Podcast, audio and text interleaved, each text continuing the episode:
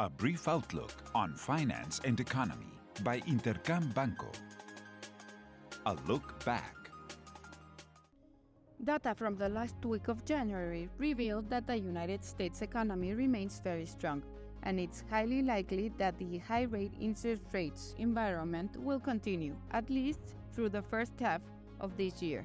On one hand, non farm payroll data nearly doubled market expectations with a 353,000 jobs increase. Additionally, the manufacturing ISM index rose to 49.1 points in January. The Federal Reserve was emphatic in, in stating that it will not be appropriate to cut rates until there is more certainty about reaching the inflationary target. With data showing a strong and above potential growth economy, it seems unwise to cut rates.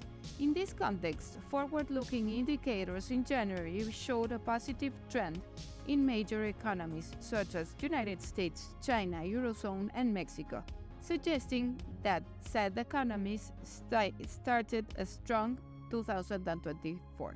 In Mexico, year end GDP data raised doubts about revisions that INEGI will make, as our model revealed that no growth quarter over quarter in the last quarter of last year resulted in a 3.3% annual rate of growth in 2023, while INEGI reported a 3.1% annual rate of growth. What's ahead? This week, attention will focus on the Central Bank of Mexico monetary policy decision, in which no changes to the reference rates are expected to be made. However, there may be indicators regarding the inflationary environment and the stance that the bank would take regarding future interest rate cuts.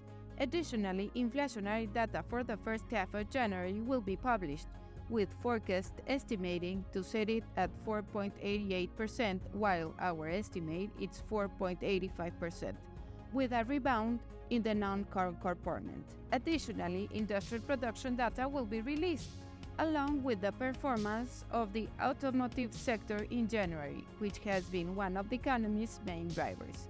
In the United States, the key piece of information will be the ISM services data, and if it surprises to the upside, it will reinforce expectations of a strong economy.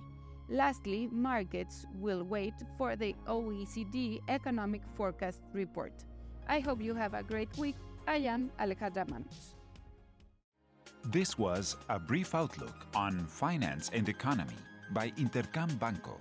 Follow us on social media and listen to our podcast at intercam.com.mx.